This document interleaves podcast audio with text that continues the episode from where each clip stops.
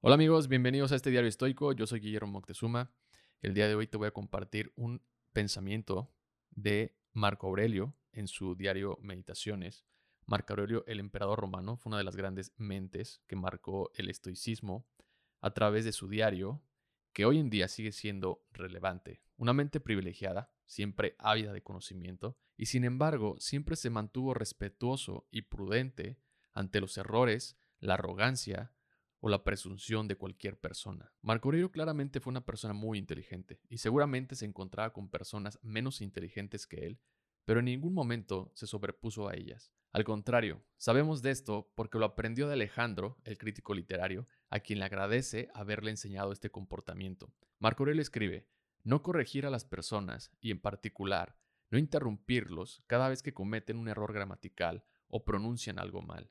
Simplemente responde a su pregunta o agrega otro ejemplo, o debate el problema mismo, no su fraseo, o haz alguna otra contribución a la discusión e inserta la expresión correcta discretamente.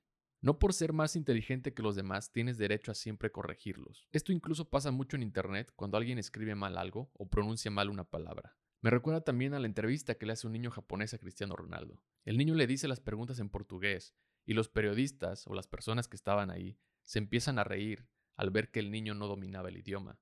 Cristiano reconoce el esfuerzo del niño y les pide a los demás no burlarse.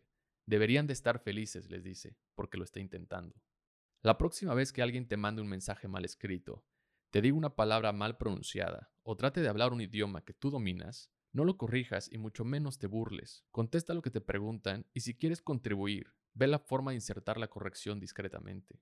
No importa qué tan inteligente seas, no importa en dónde estudiaste o los muchos diplomados, maestrías o doctorados que tengas. No vayas por la vida presumiendo esto como si tuvieras la mayor de las ventajas. Sé amable con todos, sé una persona buena y contribuye discretamente. Es más fácil ser inteligente que amable.